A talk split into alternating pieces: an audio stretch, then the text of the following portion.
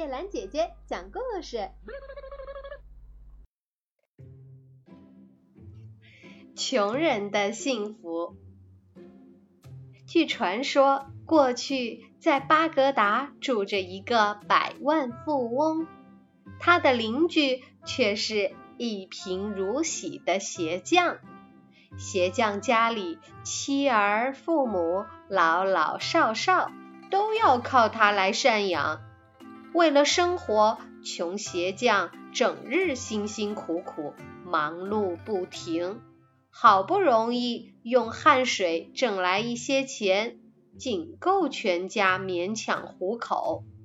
虽然每日粗茶淡饭，但每当晚饭后，鞋匠一家人就围坐在一起，不断的赞颂着真主的恩慈，愉快的歌唱欢乐。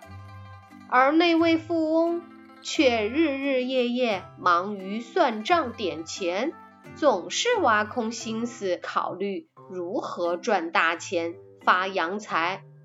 至于唱歌娱乐，他就根本无暇过问了。每当富翁听到鞋匠家歌声欢乐时，就感到心烦意乱。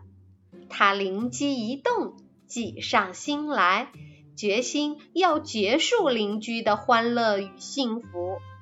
第二天早上，富翁背了一袋钱，来到鞋匠家门前，敲了敲门。鞋匠开门后，两个人互致早安，接着。富翁便对他说：“亲爱的邻居，我想在你家里存放一百个迪纳尔，请你代我保管一下。”鞋匠答应了他的要求，并感谢富翁对他的信任，然后接过钱袋，把它交给了妻子，让她保管起来。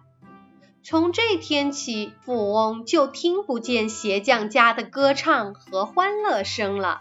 因为每天晚饭后，他们就忙于点数着钱袋里的蒂纳尔，唯恐出现差错，以后无法向富翁交代。